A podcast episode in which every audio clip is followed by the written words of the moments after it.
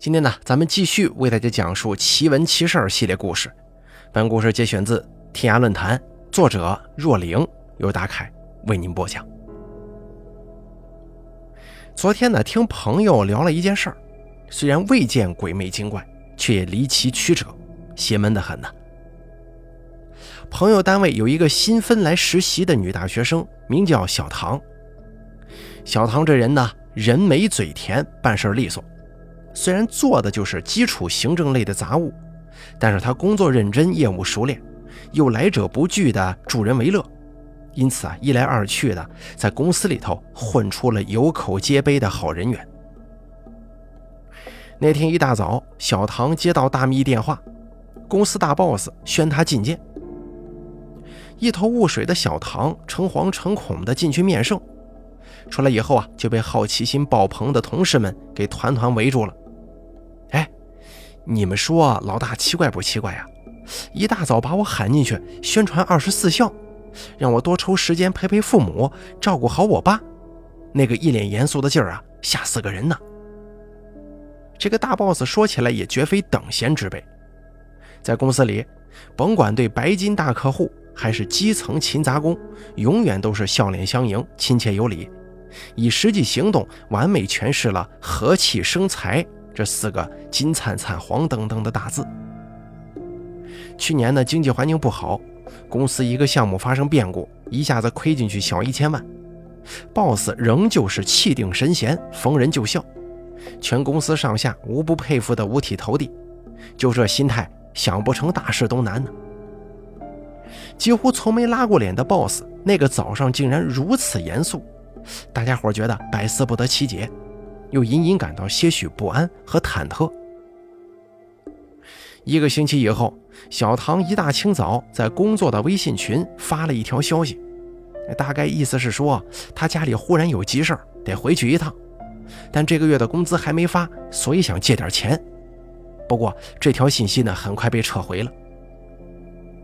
我朋友因为跟小唐是老乡，所以私下转了一些钱给他。小唐收款之后，只是表达了感谢，说一忙完回来就还钱，其他的也没多说。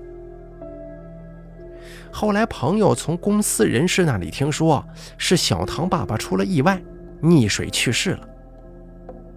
小唐的家乡临近黄河古道，很多村民都依靠拉网捕鱼为生，当地特产的一种黄河鲤，由于肉质鲜美，且又是其他地区没有的。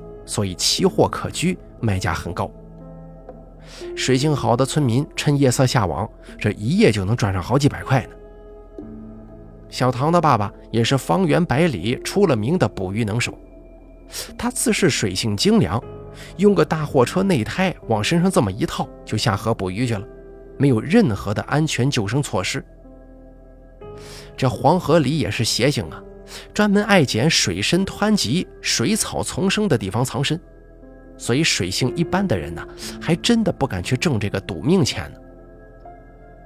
出事那天，小唐姑姑家的女儿考上了名牌大学，大摆宴席答谢亲友。小唐妈呢，素来跟小姑不和睦，如今小姑的女儿金榜题名出息了，她自然心中不爽啊，不想让小唐他爸去赴宴。小唐他爸觉得这是给家族长脸争气的好事儿非去不可。老夫妻俩为这个赌气拌嘴了。最后啊，小唐爸爸负气出门，在外甥女儿的答谢宴上推杯换盏，狂饮至烂醉如泥。有人过来敬酒的时候啊，好心就提醒他：“我说老唐啊，我看你打鱼用的内胎好像破了，赶紧补补吧，人命关天，可不是闹着玩的。”小唐他爸爸硬着舌头说：“嗨，没没事只要不是烂在黄河里，老子就他娘的死不了。”一顿酒直喝到夜里十一点多才散呢。小唐爸爸不醉踉跄的回到家中，才一进门呢，小唐妈就开始鼻子不是鼻子，脸不是脸的数落他。小唐爸酒后焦躁心烦，抄起家伙事儿就下河打鱼去了。临出门的时候啊，小唐妈冲他喊了一句：“都几点了，你还出去啊？啊，去了就别回来了。”小唐爸随口怼了一句：“不回就不回，死外头干净。”可谁成想，竟然一语成谶呢？小唐爸一夜未归，第二天被打捞上来的时候，全身早就被河水浸泡的肿胀发白了。小唐妈哭晕过去几次，嗓子都好哑了，说不出话来。可惜这世界上就是没有卖后悔药的。听说小唐爸是这个河段当月溺亡的第四个人，在这里出事的人死了之后，尸体浮不上来，必须得靠人力打捞才能找到。村子里的老人家说，黄河里是灵性极高的生物，能通过修行化龙啊。近些年呢，村里大肆捕杀牟利，造下杀业，河段里频频出事儿，分明是报应不爽啊。公司里的同事们都猜测，老板其实早料到小唐爸要出事儿，没有点破，或许是不想泄露天机，给自己招来难以预料的灾祸吧。其实呢，世间万物发展变化都需要遵循一定的天道法则，以虔诚的心态顺应时序自然，不该说的话不说，不该做的事儿不做，谨小慎微，与人为善，于起心动念之间给自己积几分福报，结一个善缘，长此以往啊，才能将人生的道路走得开阔，行得长远。再给大家说下一个故事啊。我爸前天晚上带着我闺女出去遛弯了，在街道上碰见一个妈妈带着一个明显智障的小男孩。我女儿很好奇，就问我爸：“老爷，那个小男孩怎么看着跟我们不一样呢？”我爸当时是这样回答他的：“怎么不一样了？他跟咱们是一模一样的，只是啊，他的灵魂比你淘气，暂时溜出去玩了。”我一听这回答，就感到其中必有隐情，拉住我爸一问，果不其然。很多时候啊，我还是深深感佩于自己对各种稀奇古怪、灵异事件的敏锐洞察力的。我爸读小学的时候啊，同一个楼栋里也住着这样一个智障的男孩子，比我爸爸呢大两岁，已经不上学了。男孩叫小明，长得细脖子、大脑袋，非常的瘦。戴一副镜片像平底子一样厚重的黑色玳瑁眼镜，离得很近的时候，依稀能看见镜片上由于度数过深而显现的一圈一圈淡淡的纹路。小明是我爸就读的那所小学校长的独子，那是一个刻板严厉的中年女子，常年穿着颜色阴沉的衣服，不苟言笑。我爸回忆说，那个女校长总令他联想起中世纪的修女，象征一切权威与教条。几乎没有人见过小明的父亲。从我爸爸记事的时候起啊，一直都是女校长独自带着小明。当我爸上小学的时候，小明已经开始在胡同口的馄饨摊上帮忙做工了。每天早上上学的时候，大家都能看见穿肥大白褂子、认真包馄饨的小明。他极力把高度近视的双眼凑近馄饨，动作是有板有眼，一丝不苟。俗话说：“七岁八岁讨人嫌。”当年我爸他们几个皮孩子最喜欢的娱乐活动就是挑逗小明。每天晚上放学之后啊，他们会躲在胡同口的拐弯处，大喊一声“傻小明”，然后扭过脸去撒丫子就跑。你别看小明是个智障，他最烦别人说他傻了。每逢听到我爸他们喊叫，小明立刻会放下手中的活，竭尽全力的去追赶那些捉弄他的孩子。当然了，几乎没有一次能追上。我爸他们呢，也正是享受这种惊心动魄、逃命般的刺激。他们玩的就是心跳，而这个韩小明呢，几乎成了每天下学回家的保留项目，乐此不疲。我爸上小学三年级的那一天，他独自放学回家，正想去逗逗小明呢，却远远听见小明在哭。走进馄饨摊一看，女校长竟然也在。已经长成少年的小明，鼻涕眼泪糊了一脸，还兀自大放悲声，一边哭一边说。我就是要吃馄饨吗？我就是要吃，每天那么多人都能吃，为什么不让我吃啊？女校长气急败坏地扇了小明的脑袋一巴掌：“吃吃吃，你就知道吃！我怎么就生下你这么个东西呀？你多余来这世间受罪呀！”说着说着，她自己也掉下眼泪来了。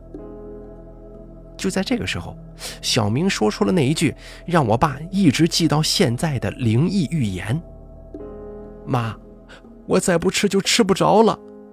妈，你不让我吃，你别后悔。”我爸当时听了也没太在意，小孩子很少见大人哭，何况还是一向硬朗刚强的女校长呢。所以啊，那天偷看到的这一幕，对我爸的触动还是挺大的。小明的眼泪。女校长的眼泪，全没来由的让我爸感到心酸难耐呀。那个年纪的他还无法理解生活的艰辛与无解，就只能单纯的觉得悲哀难过。第二天早上上学的时候，我爸绕道去了小明帮工的那个馄饨摊用自己的零花钱买了一碗馄饨。他强忍口水，努力压制住满肚子翻江倒海的馋虫，只吃了一个馄饨就起身离开了。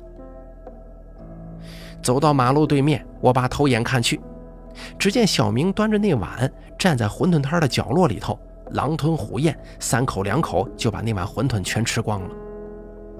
我爸说，他那个时候莫名其妙地感觉到如释重负，仿佛完成了一件重大使命般的放下心来，高高兴兴地上学去了。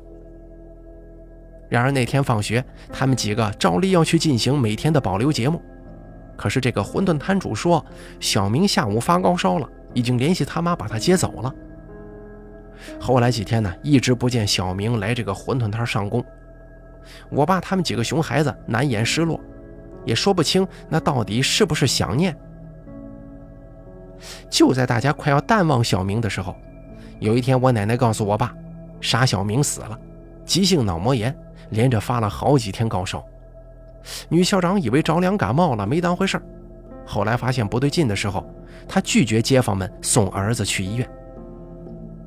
听在场的街坊邻居说，女校长一直把小明搂在自己怀里，仿佛啊他还是一个襁褓中的婴儿，健康聪明，还有着无限精彩的未来等着他去探索和发掘。女校长流着眼泪喃喃地说：“我们哪儿也不去，妈妈陪着小明。”走了就好了，走了是解脱，不受罪了。或许是日有所思，夜有所梦吧。惊闻噩耗的那天夜里，我爸梦见了小明。梦里的小明一点都不傻，干净整洁，谈笑自如，一如他的名字一般明朗健康，就像那洒满一整个梦境的阳光。小明正跟一群人说笑着，看见我爸走了过来。他微笑着拍了拍我爸的肩膀，然后又跟那些人一路走了。我爸还想再说点什么，可他们的背影渐行渐远，终于消失在远方耀眼的大光明里，再也看不到了。现如今半个世纪都过去了，我爸却一直没有忘记小明。他在给我讲述这个故事的时候，一直庆幸自己当年那个幼稚冲动的行为，终于让小明不带遗憾地离开了。还有他那句神预言，让我爸坚信人死之前自己是有感觉的，这或许是每个人都具备的本能吧。我曾经听人说过，疯癫痴傻之人都是由于魂魄不全，而当他们处于重阴身的状态的时候，三魂七魄重新聚集，或许就能跟常人无异了吧。不论小明由于何种机缘遗失了魂魄。唯愿他能够在轮回的苦海当中忘却前尘往事，借着一碗馄饨的余温，开启不一样的人生。下面呢，再给大家讲下一个故事吧。今天这个故事呢，也是我在读军校那个高中同学讲的。前面呢，他还给我讲过前班长跟小刘相爱相杀的故事。见我最近又在朋友圈里哼哼唧唧的抱怨没素材了，他微信我说了这么个事儿。其实这件事情一点都不恐怖，或许仅仅只是单纯的巧合，也未可知啊。我同学有一个一起工作的同事，去年新晋成了奶爸，孩子如今一岁多了。可由于他爱人在异地有一份收入可观又做得非常开心的工作，所以呢迟迟没有办理随军。虽然两地分居，聚少离多。但是小两口不论多忙，每天晚上都要坚持视频通话，哪怕就打个照面，东拉西扯的说上两三分钟，也足以慰藉彼此不在身边的寸寸相思了。特别是小家伙出生以后，同事爱人每次视频的时候都要指着屏幕里的他，不停地给孩子洗脑：“宝宝，这是爸爸，叫爸爸，你想不想爸爸呀？”长此以往，久而久之，今年年初那个同事回家探亲的时候，还不到一岁的小儿子对他一点都不生分，张着两只小手紧往他怀里扑，这小嘴里头啊还咿咿呀呀的含混不清叫爸爸呢。都说男儿有泪不轻弹，可同事那天抱着小不点儿，欣喜的是泪流满面呢。而古怪的事情是发生在今年开春以后。同时发现，小儿子在跟他视频的时候啊，不像以前那样亲热欢喜了，反而一见到他出现就烦躁不堪，甚至哭闹起来。起初一次两次的他也没多想，觉得八成是儿子哪里不舒服了，要不然就是在闹觉。可后来这情形呢愈演愈烈，小宝贝简直不能在视频当中看见爸爸的脸，不论他怎么讨好去逗他。那孩子只要看到他出现，就伸胳膊蹬腿的嚎哭不已。这个弄得同事是丈二的和尚摸不着头脑啊！我同学说，有一天晚上，他们哥几个撸串，一到固定的点儿，这同事呢又开始跟老婆孩子视频，手机中照例传出小孩子聒噪不已的嚎哭声。同事一副哭笑不得的尴尬相，把手机伸到我同学面前让他看。我同学说。他当时呢，清清楚楚的在那个哭闹的小宝贝眼中看到了恐惧，那是一种发自心底深处的深深的恐惧。